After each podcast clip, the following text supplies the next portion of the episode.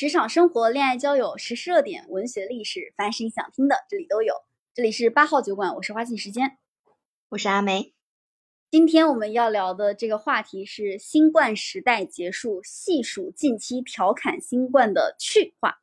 先说一下这个话题，绝对没有任何对呃已经感染新冠的人，还有过往因感染新冠的人而丧失了自己生命的人的这个调侃，绝对没有这个意思。我们是来以一个比较开放的心态，然后以及近期大家应对新冠的这种不同的心态来聊一聊大家对于。新冠的一个调侃啊，因为呃，二零您可以说是二零二二年十二月份最大的一个防疫政策的改变。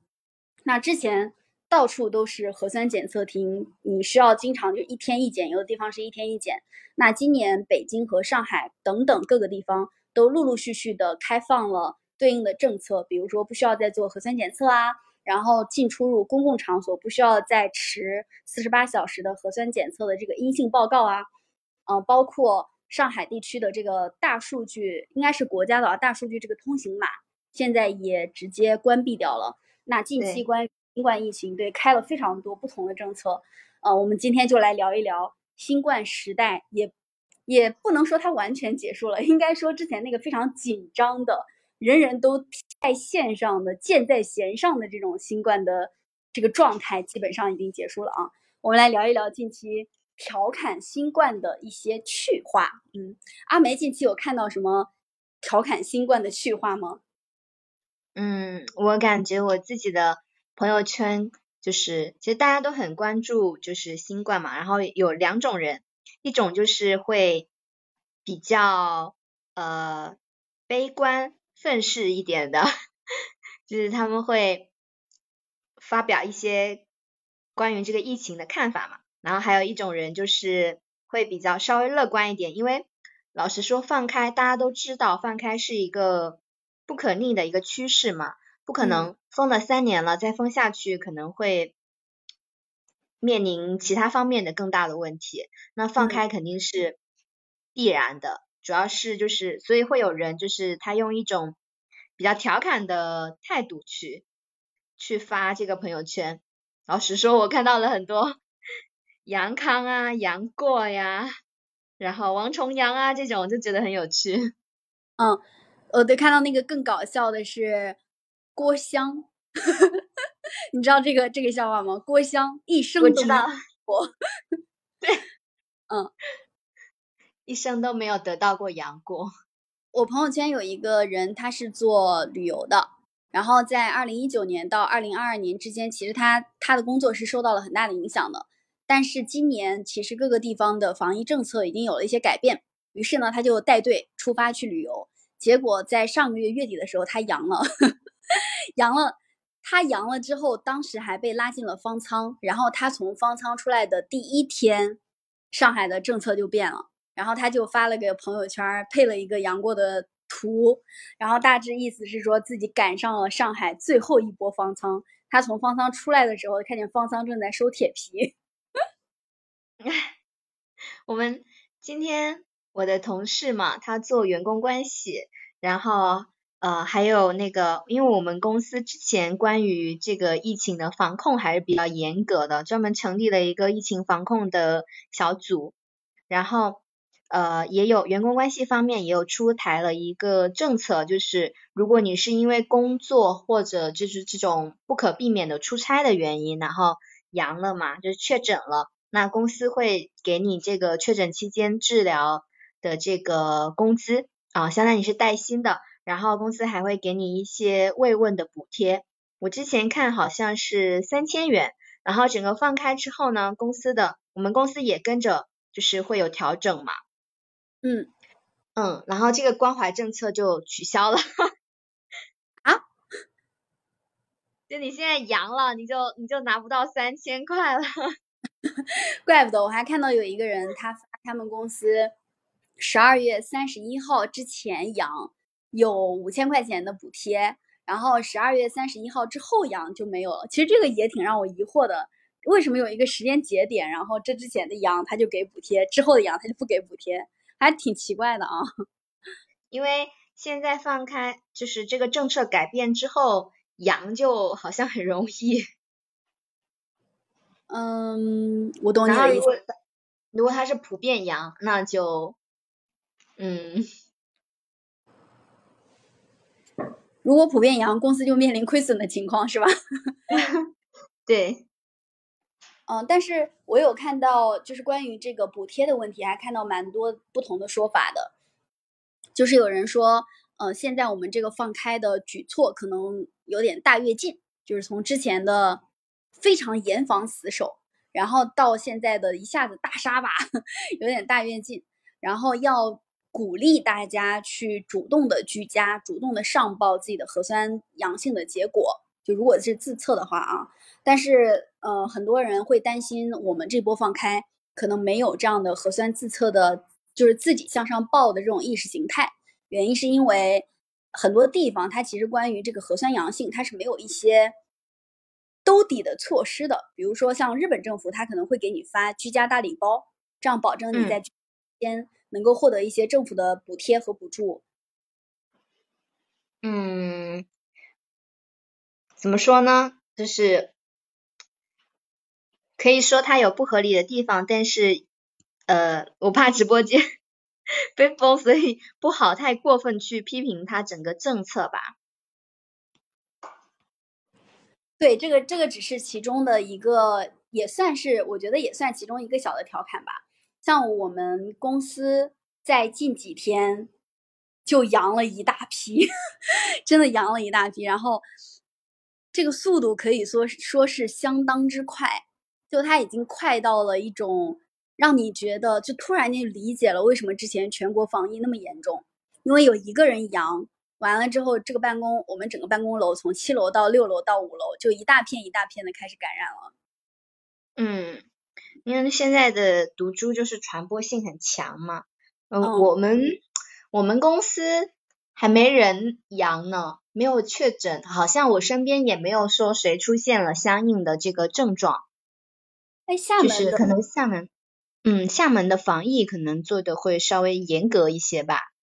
哦，但这个突然间让我感觉不放开也不行，放开了也感染的速度还挺快的。这个是要靠人类自己免疫吗？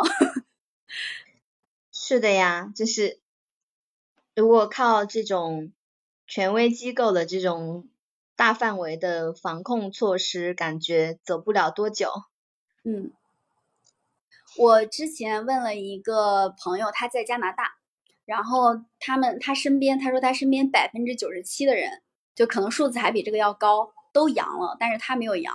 我问他你为什么没有得过新新冠？他说是因为，呃，当然这个不一定科学啊。他说是因为他打了五次疫苗，就是首先前三针是按照要求直接就是按照这个要求按月份去打的，然后等到半年结束之后，他又去补打了疫苗。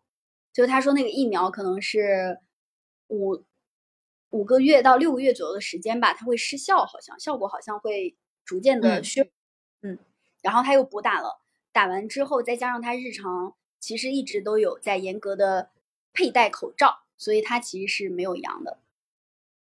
嗯，是，我突然想到了另外一个调侃，他说，呃，如果就是用那个你阳不阳来。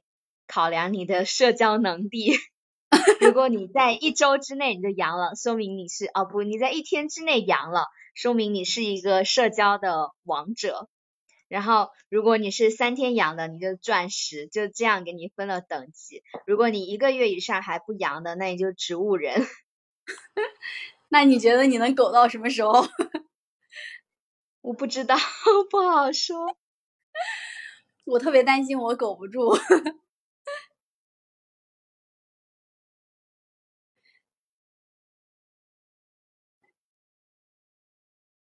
我刚突然间想到，我们我们这个设计团队嘛，然后今天有一个女生，她发了一个朋友圈，她说工作的工位上，左边的人阳了，右边的人阳了，对面的人也阳了，但我没阳。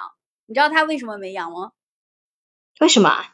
因为她佩戴口罩了，所以她得出了一个相对来说比较比较有有数据和实验验证的这么一个结论。他说，如果你按照要求佩戴口罩，你至少可以保证自己在四天时间范围内是不会阳的。他说，至少自己会有四天的一个缓冲期，因为他真实的就是身边的人全部阳了一圈儿，然后他。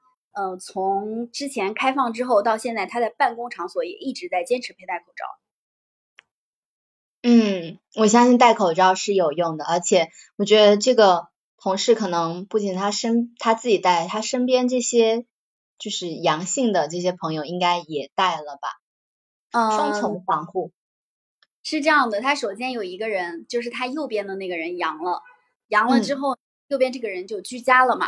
然后左边的这个人，虽然他们只是在一个办公场所的，但左边这个人是没有戴过口罩的，上班期间是没有戴过口罩的。但是他在上班期间一直有戴，所以等于传染了，呃，他身边的一圈人，但他没有被传染。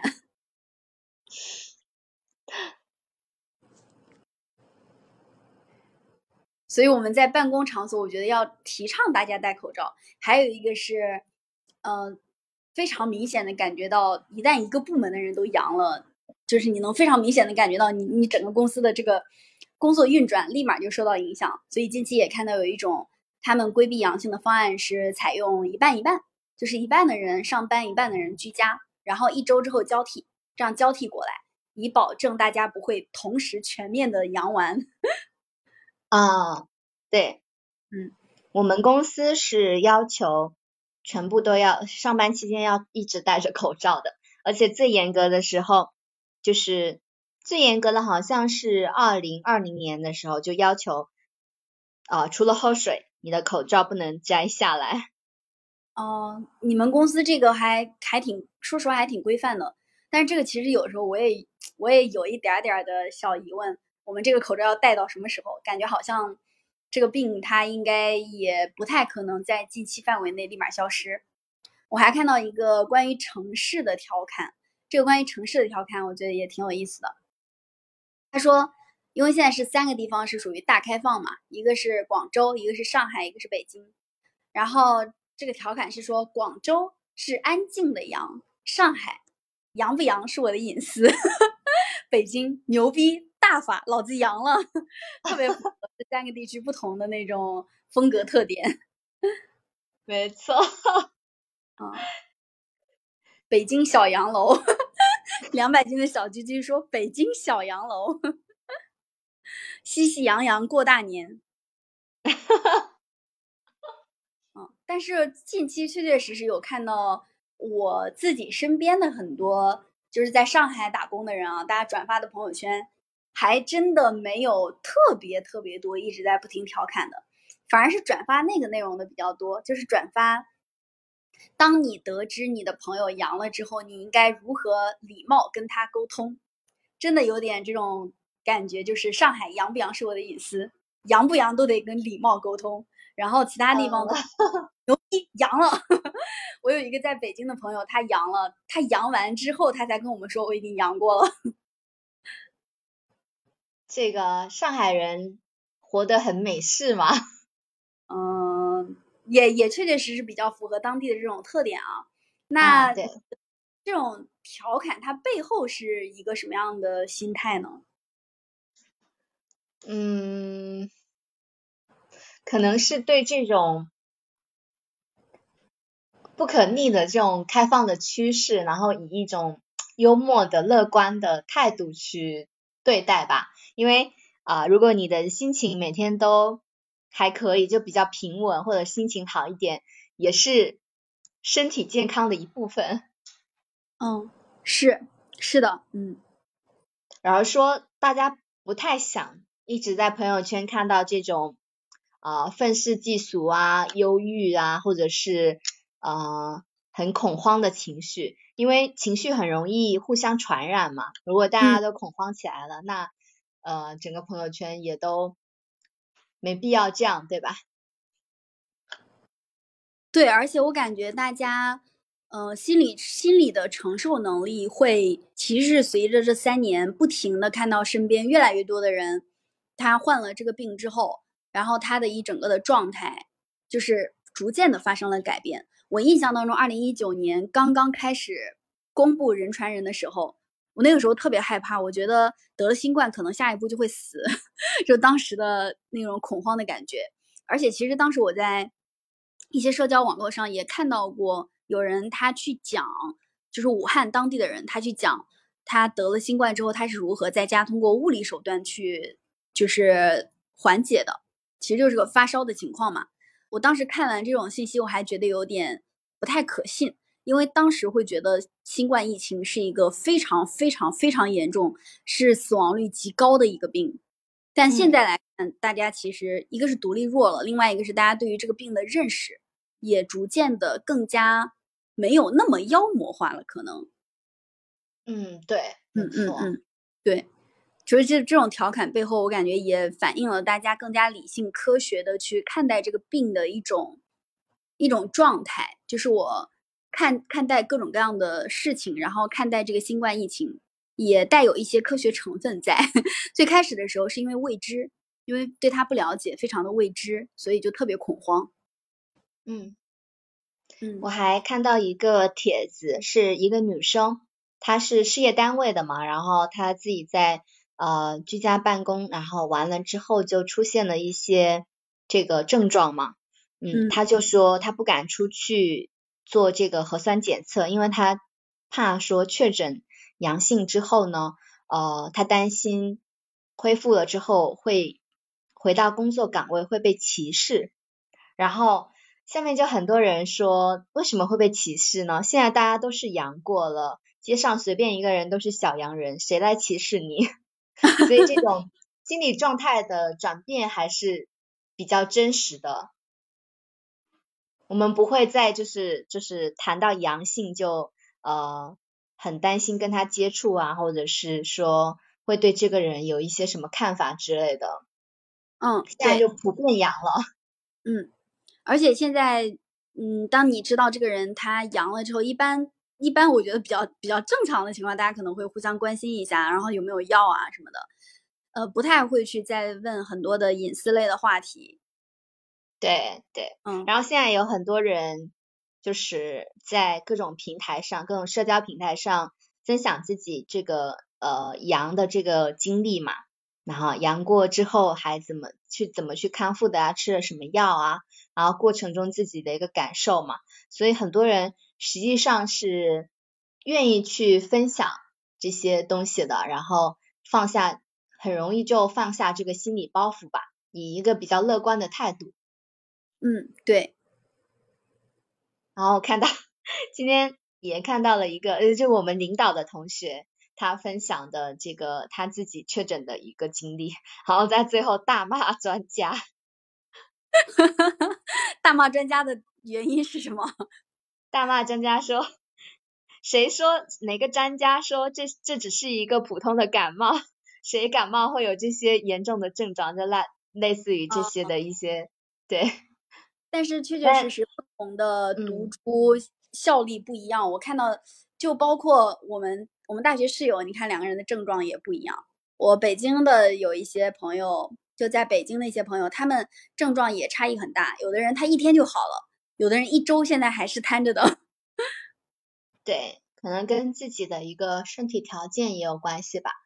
嗯，可能很现在很多调侃其实是年轻人在做这样的发声嘛，可能是也是因为我们作为年轻人可能会就恢复的比较快吧。啊，但是之前那个好像是谁？哎，哪个人？小米还是京东的？呃，他做了一个分享，分享了他刘东东，哎，对他分享了他六十呃八十六岁的老母亲患了新冠之后，也是在一周之内就恢复健康了，康复了好像。嗯，这其实都是一些比较好的好消息，也确确实实跟新冠疫情现在的这个独立比较弱有一定的就是有很大的关系，大家也没有那么恐慌。是的，我看到 东北人都在抢黄桃罐头，超市的罐头都售罄了，我笑死。这个我也挺奇怪的，为什么要抢黄桃罐头呀？黄桃罐头又没有治疗新冠的效果。因为呃呃，东北人把小时候就是一感冒就要吃黄桃罐头。哦，所以他其实是买不到药了，买点黄桃罐头。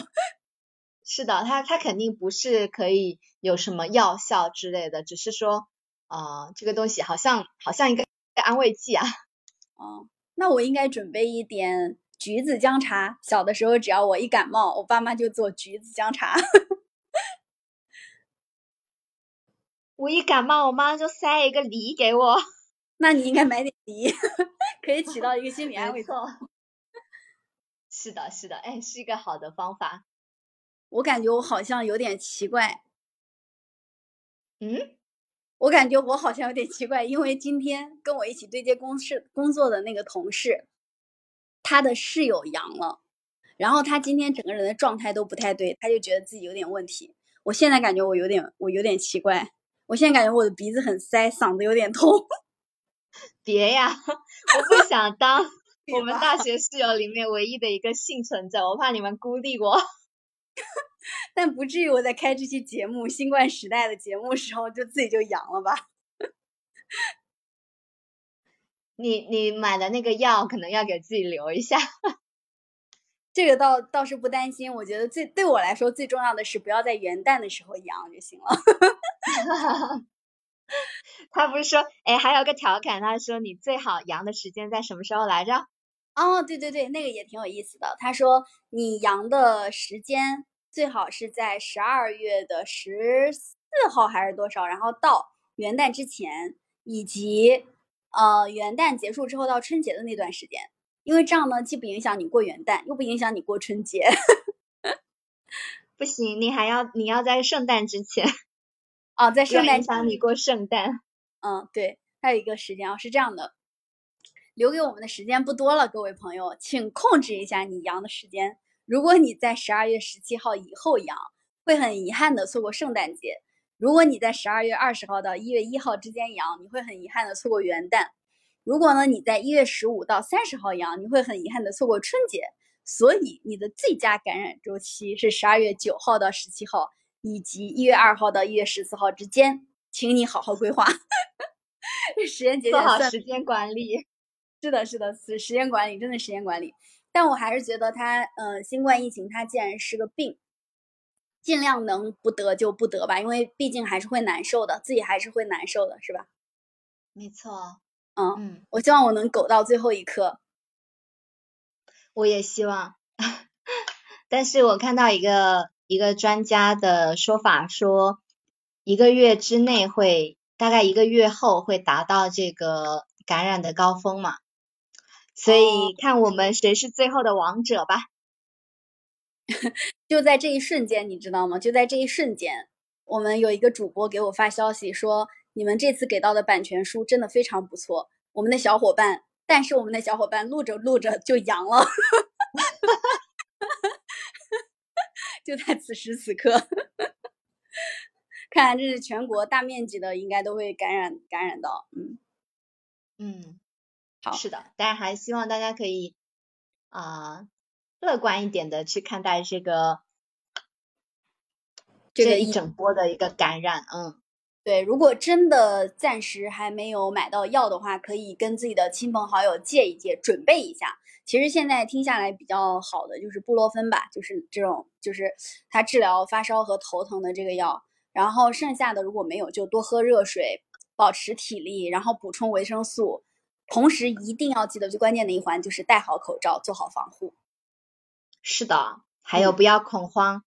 对，因为现在可能老实说，我认为说现在放开是国家在做了很多评估和在不同的政策之间做的一个郑重的选择吧。我认为就是因为国家背后是有很多智囊团的，嗯，很多这种呃。一些好的一些专家给予一些好的一些建议，所以不要恐慌，不要乱囤药。哎，我很 就是因为我看到了另外一个，这个不算调侃，是一个比较现实的事情。他说，嗯，一个医生嘛，他说今天门诊接待的新冠阳性患者只有五个，但是因为吃过量的药物，然后呃叠加吃，以及就是防去吃那些防控啊什么宣传防控的一些药物，然后吃到造成了肝损伤，然后因此进急诊的这个病人就有十八例，所以最好还是不要恐慌，然后谨慎用用药吧。嗯，因为其实，嗯，其实有很多平台或者媒体，他们出具了一些比较好的一些健康的建议嘛，所以还是听一些这样的比较有科学依据的东西会好一些。对，这个提醒特别特别的好，就是用药的时候一定要注意，不能叠加使用很多同等功能的药。然后有的他也会做这方面的一些解说，就是我看有的媒体。他发布了相应的图片，然后来告诉你什么样的东西可以和什么样的东西一起吃。其实目前看下来，你只要有一个药，就是需要的时候吃一下，剩下的时间多喝水。看大家的经验，都还是自愈的可能性都还是比较高的。嗯，对，重要的还是要吃好喝好，补足营养。是的，吃好喝好。人类都人类都活了这么几千万年了。有几千万，我瞎说的，上下五千年了。对，小小的病毒还是我们是可以扛过去的。